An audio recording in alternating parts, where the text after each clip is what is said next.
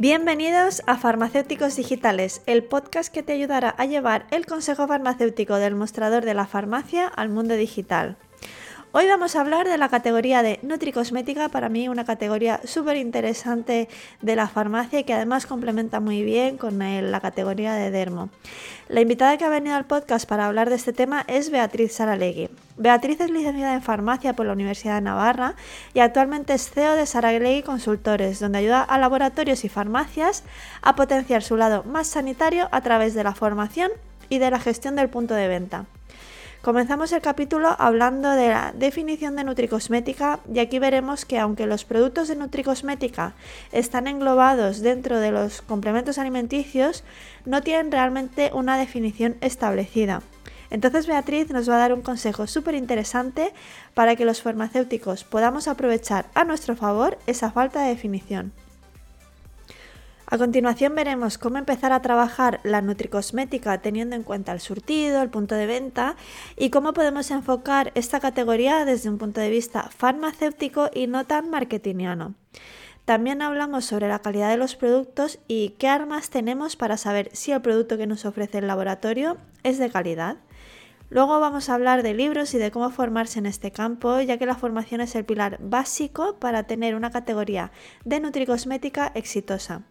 Luego vamos a charlar más sobre la vida y de cómo ella tomó la decisión de emprender y terminamos el capítulo hablando de lo rápido que adaptó Beatriz su negocio a las formaciones online durante el confinamiento. A mí al menos me pareció flipante lo rápido que lo hizo y tenía curiosidad por saber cómo fue ese proceso. Veréis que es un capítulo súper interesante y arrojará luz a todos los compañeros que están dando forma a la categoría de nutricosmética o que están pensando en diferenciarse con ella. Dejaré los enlaces de contacto de Beatriz en las notas del programa y también voy a dejar ahí los enlaces de los libros que ella ha recomendado. Y ahora voy a dar paso a la entrevista, pero antes me presento por si es la primera vez que llegas aquí. Soy Belén García Linda, farmacéutica y consultora de marketing digital para farmacia, concretamente en estrategia de Instagram, donde ayudo a las farmacias a diferenciarse en todo este ruido digital. Puedes contactarme en mi cuenta de Instagram, arroba belgalí, o por mail en info@farmacéuticosdigitales.com. Lo dejaré también en las notas del programa. Y ahora sí, disfruta de la charla.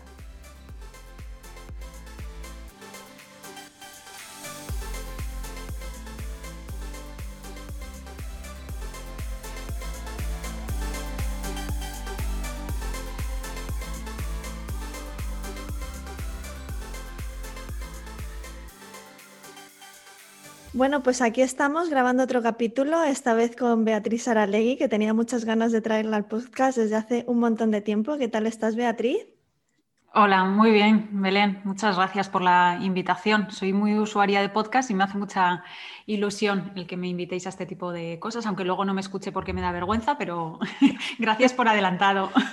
Bueno, es un placer. Ya sabes que hace tiempo que ando un poco detrás tuyo para grabar porque tenía muchas ganas de saber tu punto de vista de la nutricosmética, que es ahora donde más te tengo posicionada. Pero antes de empezar con el tema principal, cuéntanos un poco tu trayectoria y un poco de, sobre ti para que los oyentes te conozcan. Perfecto, porque habrá mucha gente que no me conoce. Bueno, tal y como has dicho, me llamo Beatriz, Beatriz Saralegui, y soy farmacéutica. Siempre cuento que soy farmacéutica de casualidad porque en mi entorno más cercano no había ningún referente farmacéutico. Me hubiese gustado estudiar arquitectura, pero planta alzado perfil se me atragantó. La segunda opción era medicina, pero no me llevo bien con la sangre y pensé que lo más parecido a medicina, lo más sanitario, podía ser farmacia, así que caí como de casualidad en la carrera. La verdad es que la carrera me gustó mucho y la profesión, luego el desarrollo profesional me terminó de, de enamorar. Así que digo que soy farmacéutica de casualidad, bendita casualidad. Nada más terminar la carrera me puse a trabajar en oficina de farmacia. No tenía muy claro dónde ubicarme y dónde posicionarme y caí también de casualidad en oficina de farmacia. Eh, estuve allí trabajando muchísimos años detrás del mostrador, pero siempre tenía una cosa en mente y era que quería desarrollarme profesionalmente en el mundo de la cosmética, porque es lo que desde pequeña me ha llamado muchísimo la atención también. La cosmética, la belleza, el mundo beauty. Y después de muchos años trabajando en farmacia y después de ahorrar mucho, pues conseguí irme a Barcelona a cursar el máster de cosmética y dermo, eh, bueno, pues por el que venía luchando muchos años. Después de este máster tuve la gran suerte de que me cogieran como trainee en el Departamento de Marketing y Formación de Pierre Fabre. Y allí tuve la suerte de coincidir con Rosa María Valls y con Cristina Castillo, de las que aprendí mucho, mucho más que en el máster, diría yo.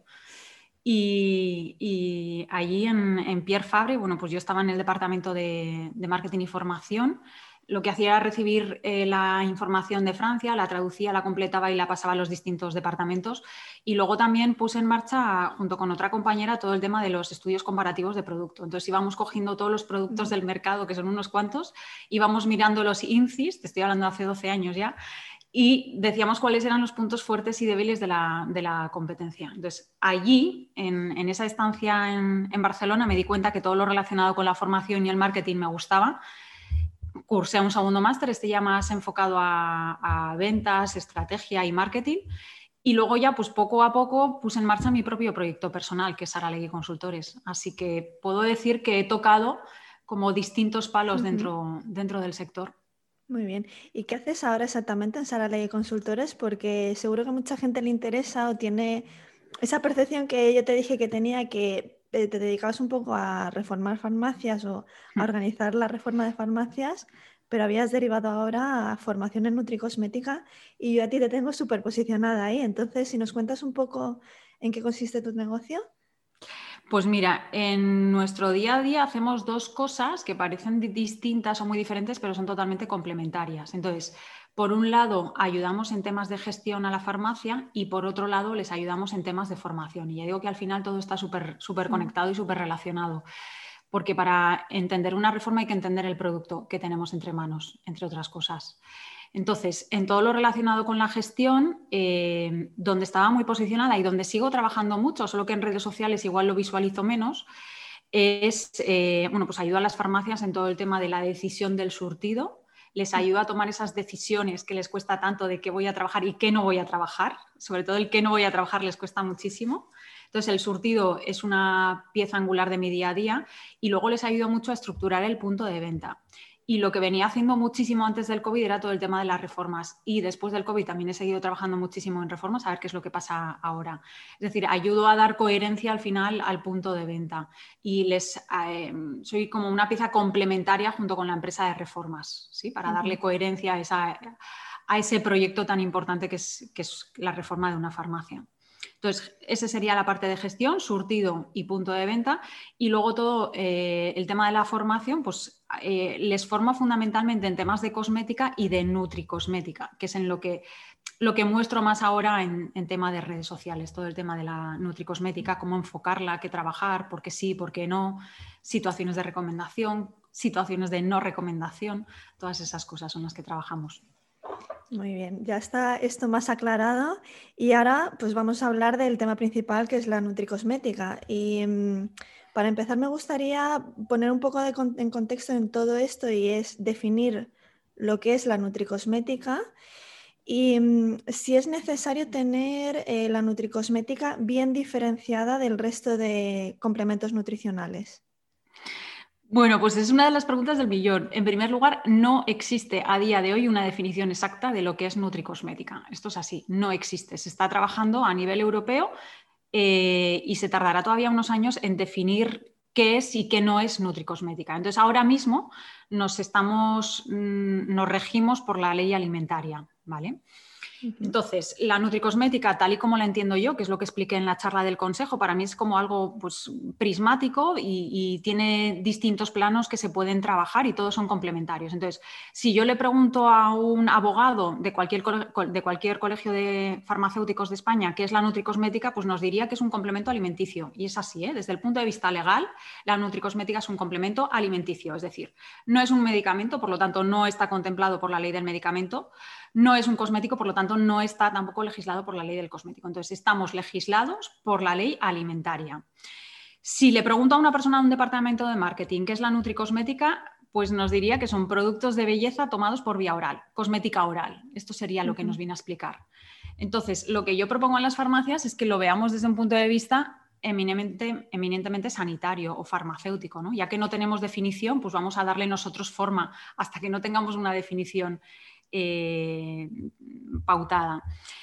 ¿Qué es lo que yo considero nutricosmética a día de hoy, 29 de diciembre del 2020? Bueno, pues que evidentemente son complementos alimenticios, esto es lo que nos dice la ley, que estos complementos alimenticios se tienen que tomar dentro de una alimentación razonable, y ya no digo equilibrada porque equilibrada yo creo que no la lleva nadie, dentro de una alimentación razonable, es decir, no tiene sentido el que estés todo el día comiendo eh, hamburguesas, por ejemplo, y que luego pretendas suplementarte con dos pastillas de omega 3. No, o sea, la base siempre es la alimentación y tenemos que ser conscientes de esto, aunque no nos guste. Eh, ¿Qué es lo que busco yo a través de la nutricosmética? Pues efectos beneficiosos a nivel de piel, cabello y uñas, que esto también lo puede llegar a entender la gente, pero es que yo creo que tenemos que ir un paso más allá. Y si queremos trabajar la piel, cabello y uñas, vamos a tener que trabajar muchas veces el tracto digestivo o el sistema nervioso central, porque se ha visto que está totalmente relacionado. Por lo tanto, aunque el órgano diana sea piel, cabello y uñas, muchas veces tenemos que ir un poco más allá y por último, en esta definición eterna que os estoy dando de nutricosmética, pues considero que es importante el que lo utilicemos de forma adecuada. ¿Vale? Y ahí es donde entra sobre todo nuestra parte más sanitaria, más farmacéutica.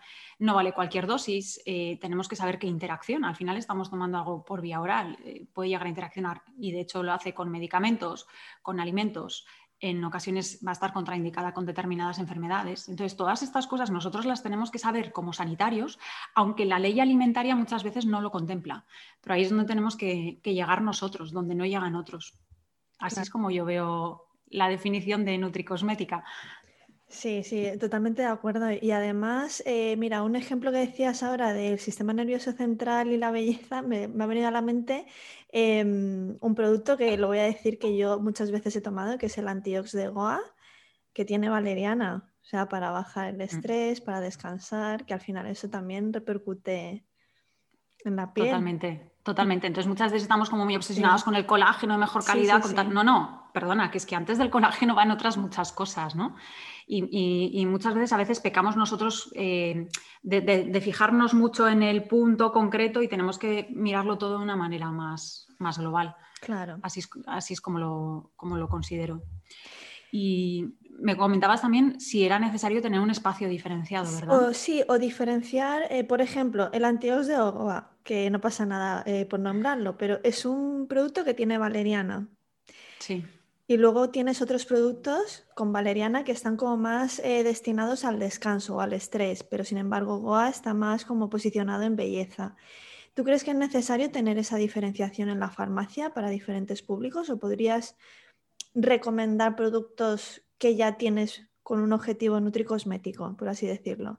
Productos que son, que son de uso de complementos alimenticios normales, digamos, aprovecharlos para destinarlos a gente que busca más la belleza. Quizás. Sin lugar a dudas, sin lugar a dudas. Al final los productos tienen las utilidades que nosotros queramos. Es como en la cocina, un mismo producto le puedes mm. dar todas las utilidades que tú quieras. Pues con, esto más de lo mismo. Eh, sí que es cierto que desde los departamentos de marketing han pautado como muy, de una manera muy marcada, esto es nutricosmética, esto no es nutricosmética, pero bueno, tenemos que ser mucho más flexibles en todo esto. Y de hecho mi recomendación muchas veces es empezar a trabajar los complementos generales para darles utilidades en nutricosmética. Y cuando eso ya lo tengas bien desarrollado, ya empezaremos a trabajar nutricosmética pura y dura. No sé si me estoy. Sí, sí, sí. Vamos a empezar por lo.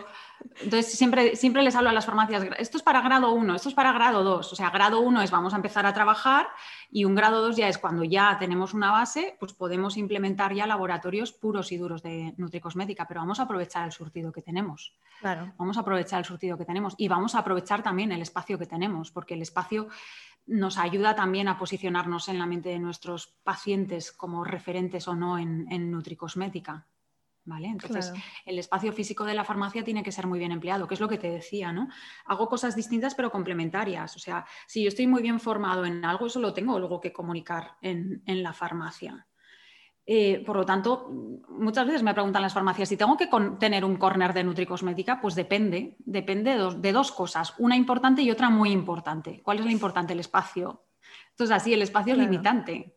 Entonces, hay farmacias, la, farmacia media española no es una farmacia precisamente grande. Sí que es cierto que desde el 2008 hasta aquí, la primera crisis hasta aquí, eh, ha ido creciendo eh, y tenemos puntos de venta cada vez más grandes, pero aún así la farmacia sigue siendo relativamente pequeña. Estamos hablando que de media tenemos 84 metros lineales de exposición. Lo tengo ya más que 84 metros lineales de exposición para exponer miles de referencias. Entonces, muchas veces el espacio físico va a ser un problema para poder estructurar un corner propio de, nutricosmética.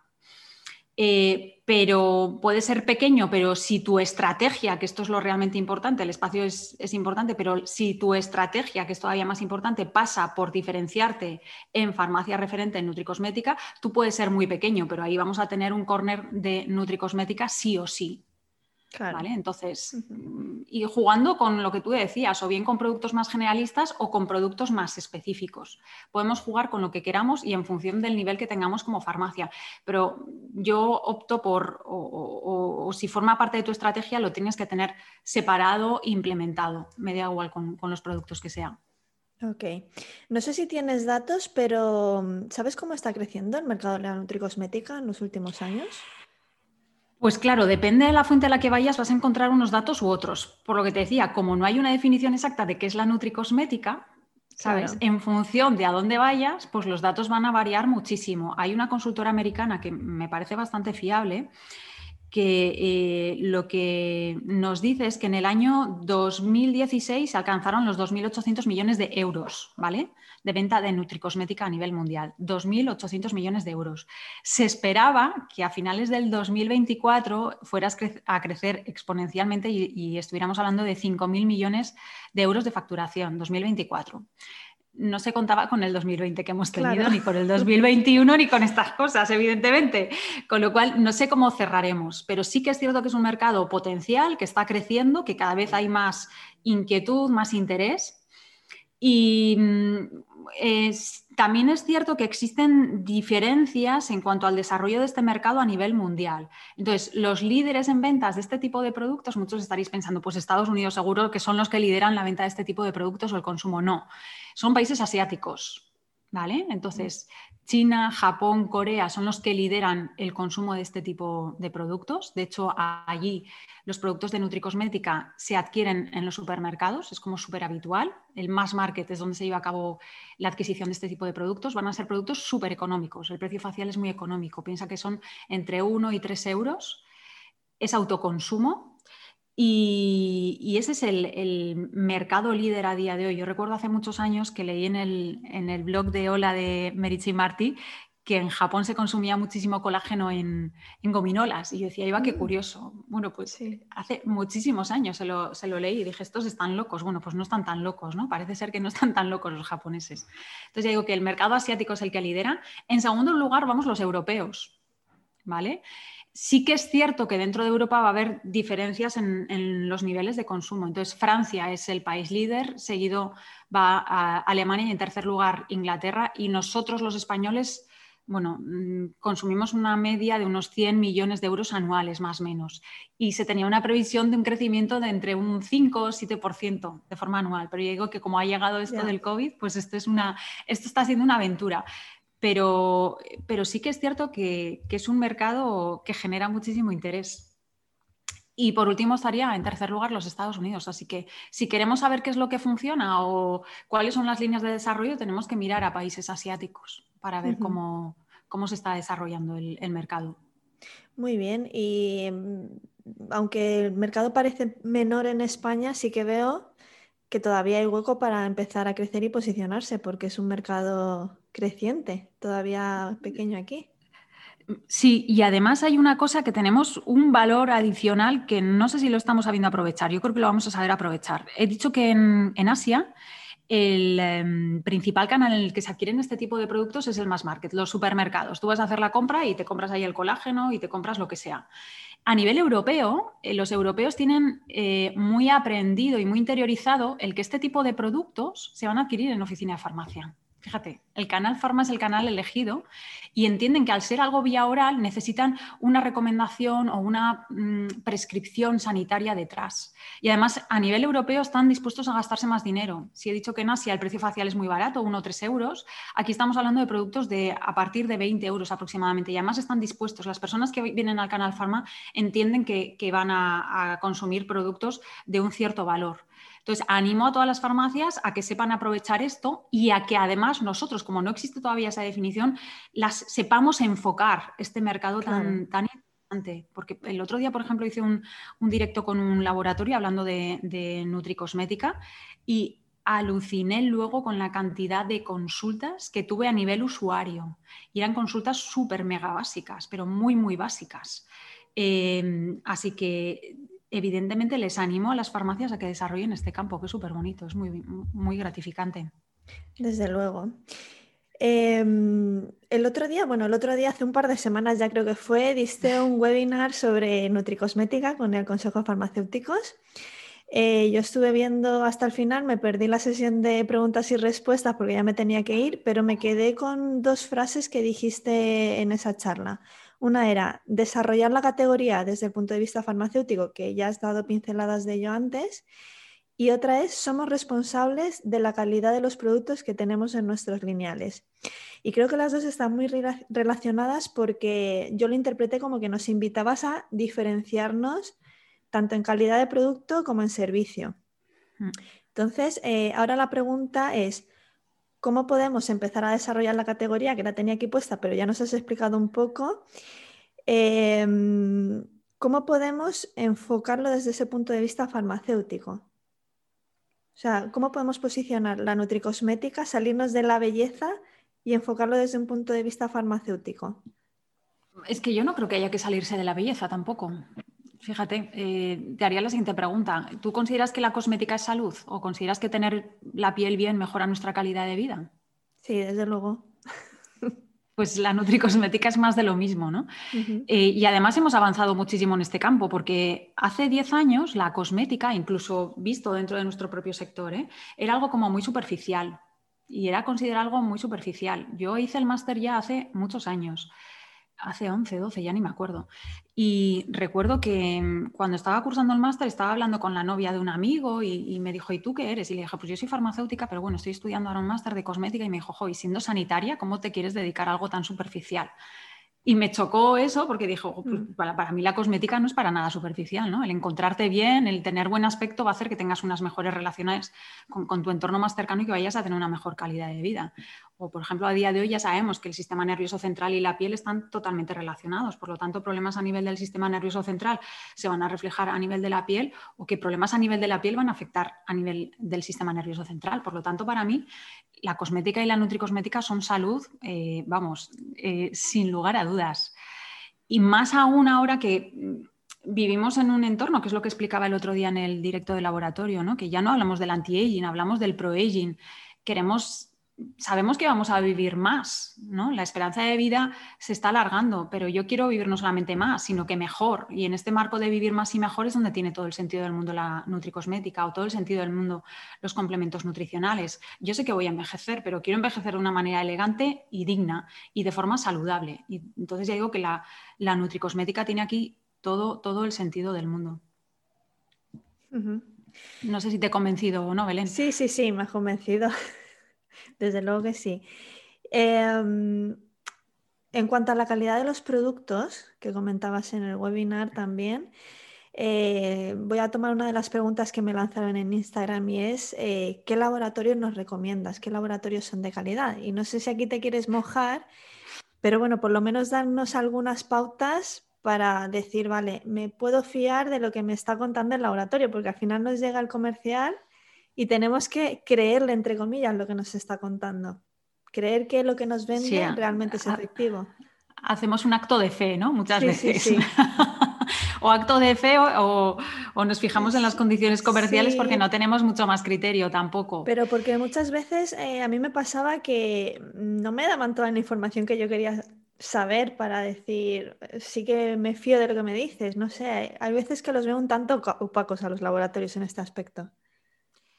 A ver, muchas veces porque también hablamos con el comercial, sí, y no, tampoco conoce mucho el producto, muchas veces el comercial, ¿eh? y, conoce o está centrado más en otro tipo de cosas.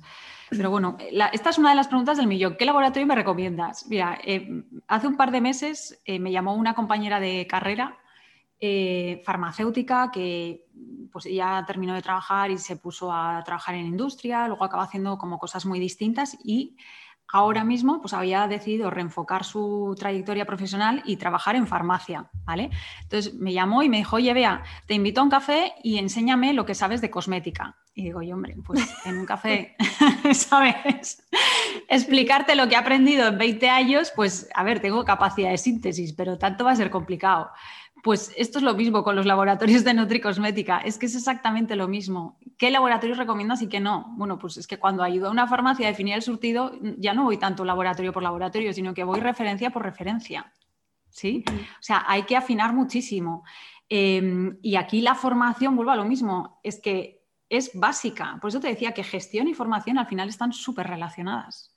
O sea, formación y gestión están muy, muy relacionadas. Y ya digo que hay que ir, en el caso de la, de la Nutri, hay que ir referencia a referencia. Bien, ¿qué factores hay que tener en cuenta? Pues hay que tener distintos factores en cuenta. Pues yo qué sé, pues desde si está titulado o no ese activo, porque una cosa es que te ponga el clásico, eh, clásico ejemplo de omega 3 totales, ya, pero ¿cuánto hay de SDA? ¿Cuánto hay de EPA? ¿Cuánto hay de DHA? ¿Sí? Entonces, hay que tener en cuenta la titulación, hay que tener en cuenta la pureza del activo, em, pues yo qué sé, pues por ejemplo que esté libre de metales pesados en el caso de los omega 3, eh, pues será uno de los factores en los que nos tengamos que fijar. La dosis, es que es fundamental. En función de lo que yo quiera conseguir, voy a tener que utilizar o recomendar una dosis u otra. No es lo mismo enfocar el omega 3 a nivel cardiovascular que el omega 3 a nivel de la piel. Las dosis van a ser distintas. Entonces, si eres una farmacia en grado 1 que todavía te da mucho reparo, recomendar nutricosmética o recomendar complementos, pues seguramente pues tenga en cuenta esto y vamos a ir igual a por laboratorios algo más económicos. Si eres una farmacia ya en grado 2, pues iremos a por laboratorios pues, con, pues, con más concentraciones, que igual va a permitir el que no te tengas que tomar seis pastillas al día y con una o dos ya lo tengas, eh, ya tengas, ya llegues a dosis óptima. Entonces digo que la dosis pues también va, a marcar la comodidad de la toma o no, pero eso va a estar influenciado también por el precio. No sé si me, estoy explicando. O sea que hay que tener en cuenta un montón de variables en sí. También si eres una farmacia que estás empezando y entonces pues te va a dar miedo recomendar determinados laboratorios, pues vamos a empezar poco a poco, pero que sepas que seguramente vas a tener que recomendar más pastillas, con lo cual al final lo comido por lo servido. Hay que tener en cuenta la biodisponibilidad de los productos eh, y ya digo, las funciones a las que vamos a destinar ese producto. No es lo mismo enfocarlo a, un sistema que a otro. Entonces, hay que tener en cuenta un montón de variables para saber cuál es el producto que a ti te va a funcionar en tu farmacia. ¿Sí? Sí, ya digo que esto, pues al final parte de, formación para saber qué es lo que tienes que preguntar al, comercial. La formación es la base y, si quieres desarrollar la nutricosmética tienes que estar muy bien formado en las vías tópicas, tú tienes que conocer la piel, tienes que conocer y entender la piel y las necesidades de la piel no es lo mismo una piel expuesta al sol que no expuesta, con problemas de hiperpigmentación, etcétera, y tienes que entender muy bien las vías orales y tienes que entender de biodisponibilidades, de dosis óptimas, etcétera. Y cuando tienes ya esta base, tú ya sabes lo que tienes que preguntar a ese comercial. Pero ya digo que es que es difícil hablar de laboratorios buenos o malos, porque no hay laboratorios buenos o malos realmente. Ya. Ya, ya. Eh, me acuerdo cuando diste durante el confinamiento eh, una de tus clases gratuitas sobre el pignogenol. Mm. Eh, decía sobre, hablaba sobre el precio del activo en sí. Sí. Que es un activo relativamente caro porque se obtiene de un lugar muy concreto y que más o menos sabiendo eso no te podías fiar de que un pignogenol fuera barato. Efectivamente, habrá otras cosas que son pino marino, eso es, que no serán pignogenol. Bueno, pues entonces ahí tú como profesional formado tendrás que preguntarle al laboratorio, vale, esto no es pignogenol, con lo cual yo sé que esto es pino marítimo, tal cual, pero bueno, enséñame entonces las, los estudios de eficacia que tengas en, este producto, que con esto no quiero decir que el pino marítimo sea peor que el pignogenol, pero tendrás que hacer esa labor de preguntar. Por eso digo que es que es muy importante. Eh, yo lo que hago con las farmacias al final es darles criterio, darles criterio para saber qué es lo que tienes que preguntar. Claro. Pues muy interesante. Y siguiendo con las preguntas de Instagram y relacionado con lo que me estás contando ahora, la más repetida, o sea, la que más, ¿qué libros puedo leer? ¿Dónde me formo? ¿Qué cursos hay? Si nos puedes dar una pista y también aprovechar cómo te formas tú en todo esto. Vale, a ver, em, también fue, mira, has dicho antes que estuviste en la charla del consejo, fue una de las preguntas también que más se repitió en, el consejo, libros, y en aquel momento he de reconocer que me quedé en blanco. O sea, como, hubo tantas preguntas que eso parecía un examen, ya me reía al final con, Tomás Muret, le decía, Tomás, esto parece un examen y no sé si lo voy a pasar. y una de las preguntas más repetidas también era la de los libros y me quedé en ese momento en blanco. Y, y me olvidé, por ejemplo, del libro de Vivir sano, sentirse bien de Meriche y Martí eh, que es un gran libro. Tuve la suerte de conocerla antes del confinamiento, me lo regaló y lo estuve leyendo durante, durante el confinamiento. Entonces, Vivir sano, sentirse bien de Meriche y Martí. Estoy leyendo ahora mismo Piel radiante, intestino sano, eh, de la dermatóloga americana Whitney Bow. Más que de nutricosmética, habla de la relación de la piel con el eh, tracto digestivo. ¿sí? Entonces, bueno, te ayuda a tener esta visión un poco más general. Em, y luego el libro que ha escrito Gemma, donde hay un pequeño capítulo pues en el que se habla al menos de, los activos que realmente tienen evidencia científica. En el mercado no hay mucho más tampoco relativo a nutricosmética, o yo no lo he encontrado. O sea, yo estaré encantada de que si alguien lo encuentre, que me lo pase, porque yo no lo he, no lo he encontrado. Eh, con respecto a cómo me formo yo, pues, em, a ver, yo tengo la gran suerte de tener contacto con departamentos de marketing y formación de laboratorios y de tener acceso igual a formaciones de, departamentos internacionales, de casas madres. Aún así, siempre que trabajo con un laboratorio, yo hago mi propia labor de búsqueda y mi propia labor de formación. Y ahora, mm, pues voy a decir cómo me formo yo, con las bases médicas está todo en los, está todo en, todo en internet. O sea, tenemos un PubMed, tenemos el Sevier, tenemos Dialnet, tenemos bases médicas que son brutales y hay que hacer una labor de búsqueda, de quitar polvo y paja y de, de encontrar cosas. Entonces, uniendo todo esto al final, pues es lo que consigo es tener algo de criterio en toda esta maraña ¿no? de, de la nutricosmética. Entonces ya digo que información de laboratorios, pero yo por mi parte también hago búsqueda bibliográfica para contrastar, porque al final yo creo que es lo enriquecedor. No, tener algo de espíritu crítico, ¿vale? O sea, que, no creerte a priori todo lo que me cuenten, vale, esto está muy bien, pero ¿y? Sí, entonces ya digo que juntando estas dos cosas es lo que yo he ido de una manera eh, a modo lluvia fina, pues haciendo un pozo, pues de, pues de ir viendo y empapándome de distintas cosas. Claro. Investigación, básicamente, haces. Pura y dura, porque es que no hay tampoco grandes, eh, no hay grandes cosas en el mercado. O yo ya te digo que yo no las he encontrado, que estaré encantada, porque me ahorraría muchísimo tiempo y muchísimo trabajo. Ya te digo. Sí, sí, al final lo que más cuesta es recopilar información, darle forma y enseñarla y mostrarla de una manera que se entienda entendible. Eso es, o sea, y ofrecerla y decir, bueno, pues esto es lo que, esto es lo que hay.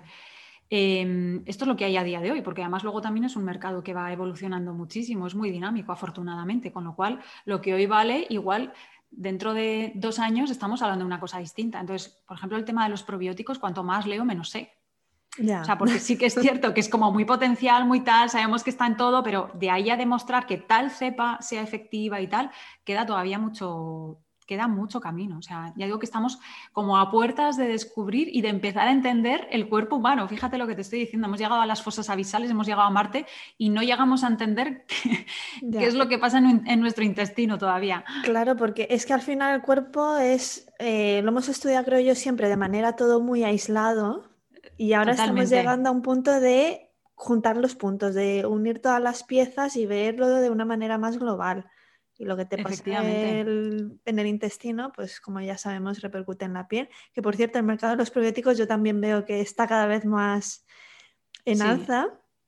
El estrés, la alimentación juega un papel tan importante, los hábitos de vida, es todo un conjunto al final.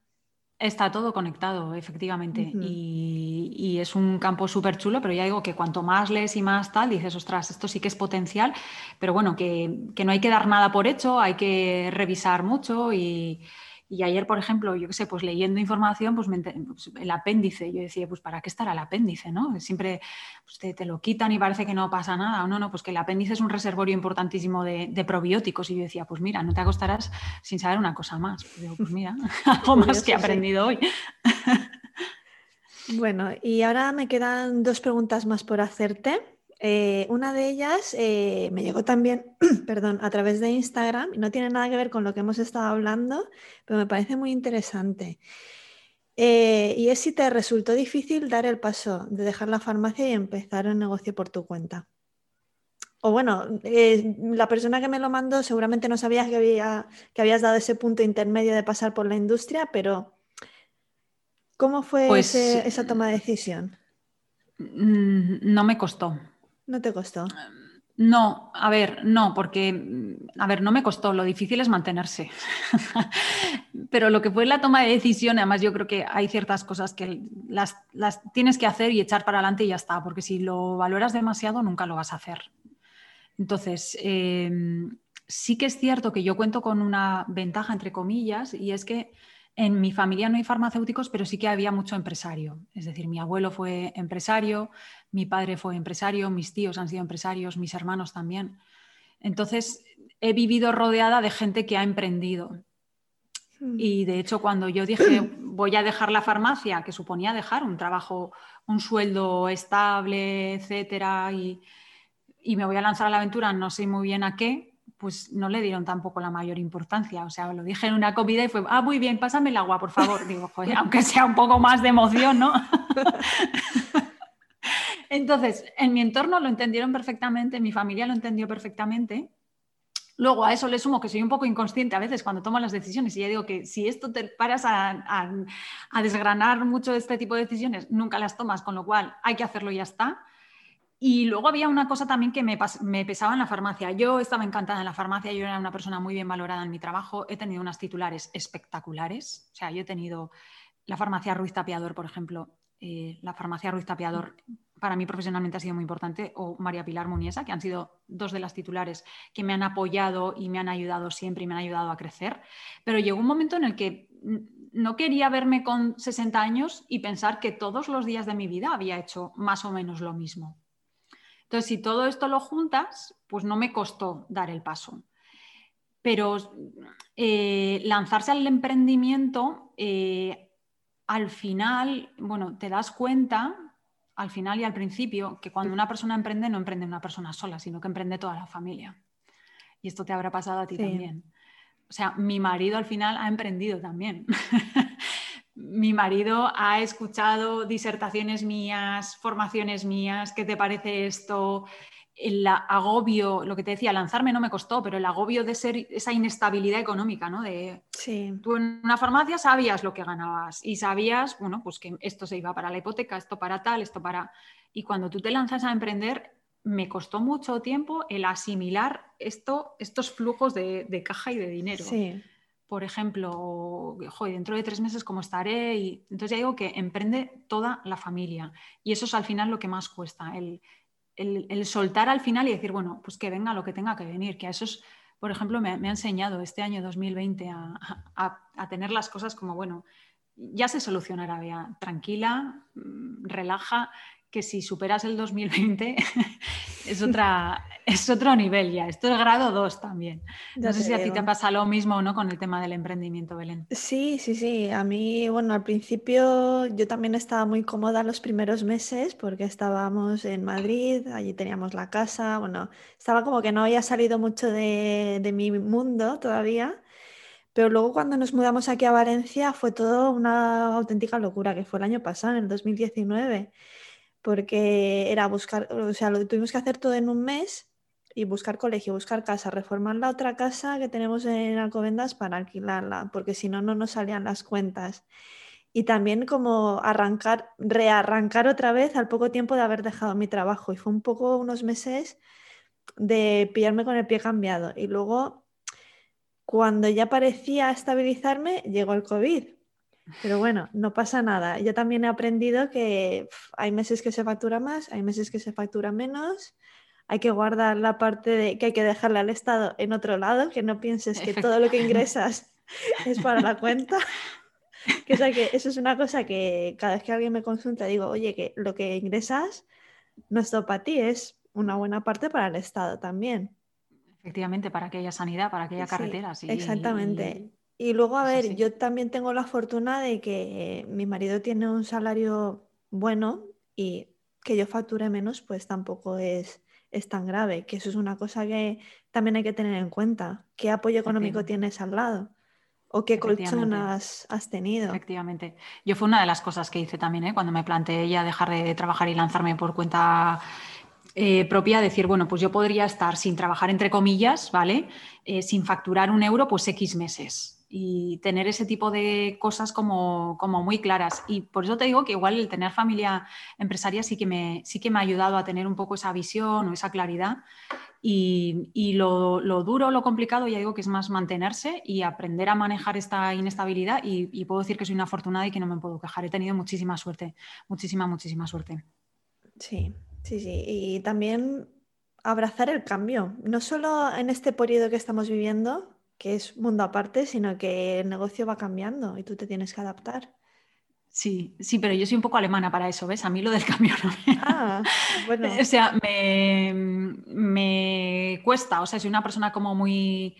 Soy bastante estructurada o me he dado cuenta de que soy bastante estructurada y estos, estos vaivenes, pues he aprendido con el tiempo, estoy ahora en ello aprendiendo a que hay que dejar fluir las cosas también y que una cosa es lo que tú quieres, otra cosa es por dónde te lleva la vida y otra lo que sale al final. Entonces, bueno, eso es una labor de aprendizaje que he ido aprendiendo poquito a poco. Sí.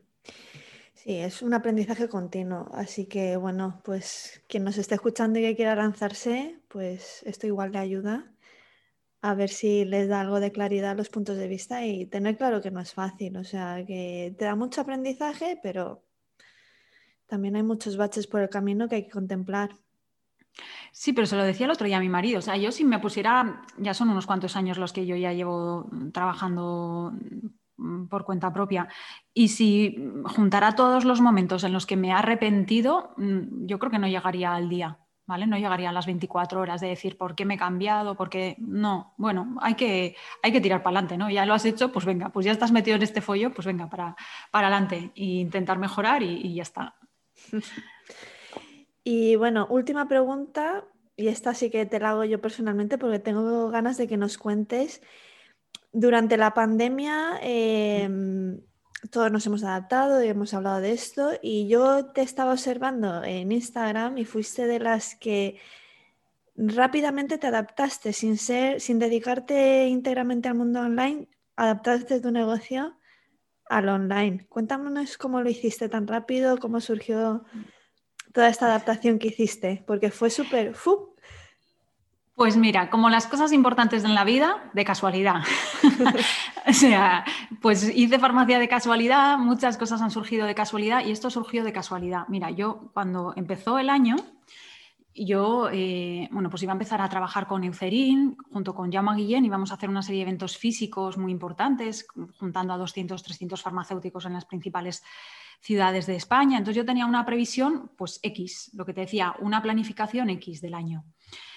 Em, hicimos como cuatro ponencias y a finales de febrero, desde Hamburgo, se ponen en contacto conmigo, la central de Cerin está en Hamburgo, y me dicen que se va a, bloquear todo.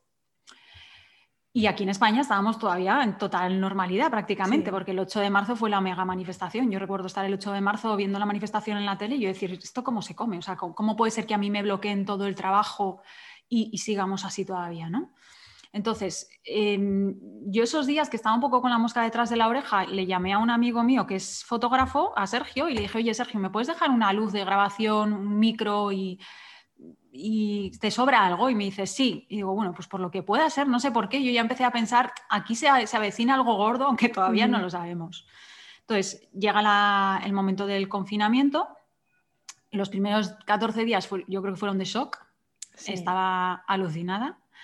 Eh, afortunadamente tenía mucho trabajo, eh, tenía que hacer presentaciones para laboratorios, estaba metida en muchas reformas, entonces los primeros 14 días fueron como de trabajar a destajo, me sirvió para no pensar tampoco demasiado, pero sí que es cierto que yo estaba, eh, me sentía mal, me sentía muy egoísta. Entonces, mm, a los 14 días de estar confinados, recuerdo que mantuve un Zoom con, una persona que fue Mari Carmen de Impulsa tu Farmacia, ¿vale? Que me notó algo agobiado o así, me dijo, vamos a hablar, vamos a charlar un rato, vea. Y tuvimos un Zoom, ya que a las dos semanas de estar confinados. Y le conté, en ese Zoom yo le conté que yo me sentía muy egoísta, me sentía muy egoísta como sanitaria. Em, yo tengo familiares médicos que estaban trabajando ahí en los hospitales, yo tengo compañeros farmacéuticos, evidentemente, que estaban trabajando en las farmacias. Y yo me sentía súper egoísta trabajando en casa con mi ordenador, súper segura y súper tranquila. Y me dijo, bueno, ¿y tú qué crees que puedes hacer? Y dije, pues es que yo no sé cómo puedo ayudar a las farmacias en este trance que están viviendo. Y me dijo, bueno, ¿en qué eres buena? Y dije, pues yo creo que soy buena en, pues, pues en punto de venta, que ahora poco puedo hacer porque no puedo salir de casa, y en formaciones, pues por ejemplo, de complementos nutricionales, pues igual sí que les puedo ayudar a manejar el estrés, por ejemplo, a través de los complementos nutricionales. Y me dijo, bueno, pues, pues lanza un curso, lanza una, una formación. Y, dicho y hecho, si esto fue un sábado un domingo, el lunes yo estaba lanzando el curso diciendo, no me va a hacer caso ni Pachi, nadie, porque con la que les está cayendo encima. Pero la verdad es que el curso em, pues fue un éxito y detrás de ese vino la vitamina D y pues de esta manera súper casual, pues fui aprendiendo a manejarme en, en grabación, en tal, en cual. Y de esta manera muy casual, con el tiempo, pues en mayo a través de Pharmaschool, por ejemplo, en el curso de Dermonco, pues ya me di cuenta que yo ya estaba trabajando, ya había virado muchas de las cosas que hacía en físico al online, porque yo llevaba a cabo muchas formaciones en físico, en cooperativas, con grupos de compras, etcétera. Y, y cómo a raíz de todo esto, y ya digo que de la manera más casual del mundo, pues viré y ya estaba haciendo esas mismas formaciones, pero de una manera distinta, porque nos hemos tenido que adaptar y la formación no es la misma en físico que en online, y eso sí que lo entendí rápido. Pues ya digo que de una manera casual y muy natural, pues lo, lo viré. Y esta es un poco la, forma en la que me, adapté y ya digo que fue todo muy rápido, ya tenía Instagram, pero bueno, lo empecé a utilizar también de, otra, de otra manera, porque al final sí que es cierto que fue nuestra única salida al mundo, porque estar en casa, trabajando fuera, en, en la calle, en los supermercados, en la farmacia, en los hospitales ha sido duro, pero quedarse en casa ha sido, ha tenido también, ha tenido también lo suyo. Supongo que, y ya con hijos ha tenido que ser ya eh, la dificultad al cubo. Por eso, o sea que... sí, sí. Sí, yo creo que ha sido diferente para los que no tienen hijos que para los que tienen hijos, porque la niña aquí se me subía por las paredes y claro, yo trabajaba un poquito de 5 de la mañana a 10 de la mañana, hasta luego, ya se fue mi día ya todo el día para ella. Porque claro, y en mi caso sí que tiene equipo, tenía reuniones, tenía más cosas y tenía más rigidez en horarios, aunque todo el mundo se ha tenido que ser más flexible, pero claro, eh, es, que, es que da la casualidad que además nosotros somos de, donde él trabaja los únicos padres. Entonces, claro, la gente como que no entiende menos el hecho de que, oye, no, que tengo que cuidar a la niña, que tal, no sé qué es un poco complicado a veces en ese aspecto. Entonces, por eso te decía que nos, nos ha enseñado a adaptarnos todos. Mm. Eso es, eso es. Muy bien, pues hasta aquí la entrevista de hoy. Ha sido todo muy interesante, Beatriz. Y muchas gracias por tu tiempo, pero antes de despedirnos, dos cosas. La primera, eh, Déjanos tus contactos, lo que yo llamo también ahora spam de valor, todo lo que nos quieras decir de ti, de tu negocio, consultoría, asesorías, cursos, lo que le quieras decir a los oyentes sobre cómo encontrarte y tus servicios. Pues me pueden encontrar en redes sociales, en Instagram y en Facebook como Saralegui Consultores. En LinkedIn también me pueden encontrar y pueden echar un vistazo a la web que también puse en marcha con, todo esto del confinamiento. Aproveché, eh, la verdad es que he aprovechado muy bien el tiempo. La web es www.saraleguiconsultores.es. Em, ¿En qué les puedo ayudar o en qué les podemos ayudar? Pues lo que comentaba al inicio, tanto en temas de gestión, fundamentalmente surtido, qué trabajar, qué no trabajar, y en punto de venta, ¿vale? A estructurar el punto de venta con una estrategia y con una razón de ser, porque los metros lineales de farmacia son muy caros, hay que aprovecharlos. Y por otro lado, pues, pues, les puedo echar una mano también en todo lo que es la, formación de los equipos, tanto en temas de cosmética como de complementos nutricionales y nutricosmética. A día de hoy ya digo que la formación es fundamentalmente online. Espero que el año que viene ya estoy pensando en hacer cosas en físico porque lo necesito. O sea, necesito hacer ya cosas en físico, pero a día de hoy ya digo que la formación es online y el curso, por ejemplo, que ahora tengo activo eh, de complementos y de nutricosmética dura 12, 12, meses, es decir, acabas teniendo muchísimo criterio, vamos. 12 meses, o sea, un año, un año entero. Un año lectivo, eso es, un año lectivo y tenemos tres contactos mensuales. ¿Vale? De una manera u otra vamos a estar en contacto tres veces al mes. Vale, y el, curso, que ser... ¿el curso se, tienen, se tendrían que apuntar ahora? O sea, empezaría en enero hasta diciembre o podrían apuntarse cuando fuera? No, no es en cualquier momento, voy por oleadas, voy trabajando por oleadas, ¿vale? Y lo que hago son grupos más o menos reducidos, porque al final siempre surgen muchas dudas, muchas consultas, me ha venido a la farmacia esto, qué es lo que, me, qué es lo que le puedo decir. Luego, además de ello, también les ayudo a posicionar sus propios productos, ¿vale? Trabajo con sus productos, entonces no quiero tampoco formaciones de muchísimas farmacias. Voy trabajando como por oleadas, cojo a un grupo de farmacias y les voy acompañando a lo largo de 12 meses. Al cabo de los meses abro otro grupo y les voy acompañando así por, por, por pequeñas oleadas porque ya digo que al final eh, eh, quiero personalizar al máximo, aunque estemos trabajando a través del online. ¿Vale? Entonces habrá formaciones que sean en vídeo, otras formaciones serán en directo, donde aprovecho para, para interactuar. Y ya digo que la idea es el año que viene si todo va bien y toco madera, que podamos empezar a reunirnos ya en, físico. Muy bien. Y para cerrar el programa, eh, si los oyentes se tuvieran que quedar con solo tres ideas de esta charla, ¿qué tres cosas te gustaría que se llevaran a casa? ¿Qué ideas te gustaría que se quedaran? Em, pues yo voy a decir dos y me gustaría que la última la dijeras tú, Belén. vale. Yo voy a decir dos. A ver, la primera, em, que somos sanitarios, eh, y que no tenemos que perder nuestra esencia sanitaria y que esta esencia sanitaria la podemos trasladar a todas las categorías de productos de la oficina de farmacia, entre ellas la nutricosmética.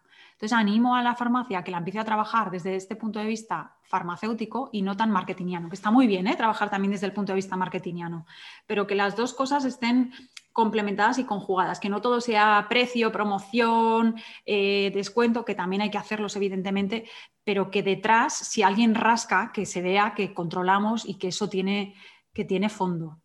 ¿sí? Entonces, eh, que somos sanitarios y la importancia de la formación.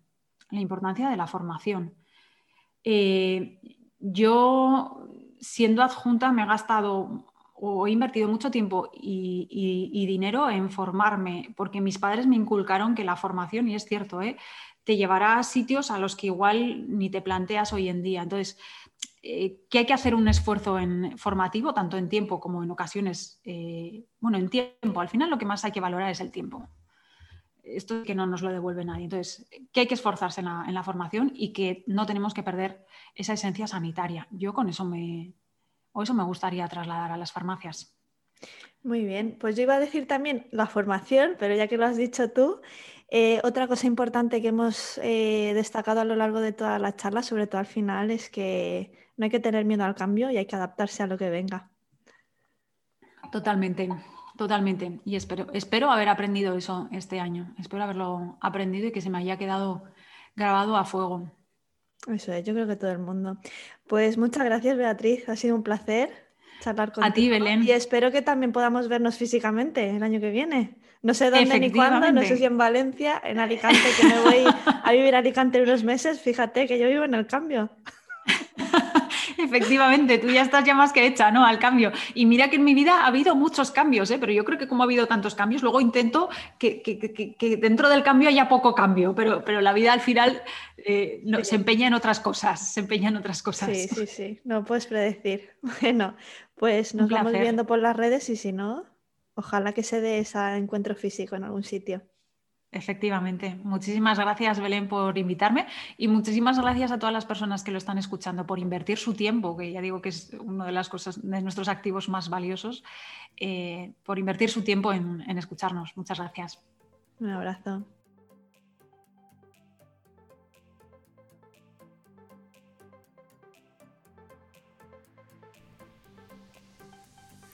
Muchas gracias por llegar hasta aquí. Espero que lo hayas disfrutado y sobre todo que hayas sacado algún aprendizaje o alguna idea útil. Si ha sido así, déjame un comentario con tus impresiones en iVoox o en Instagram, dale like y comparte. De esta manera me ayudas a crecer y me motivas a seguir creando podcasts útiles para ti y para tu farmacia. No olvides suscribirte para escuchar a grandes profesionales que nos ayudarán a llevar el mostrador de la farmacia al mundo digital.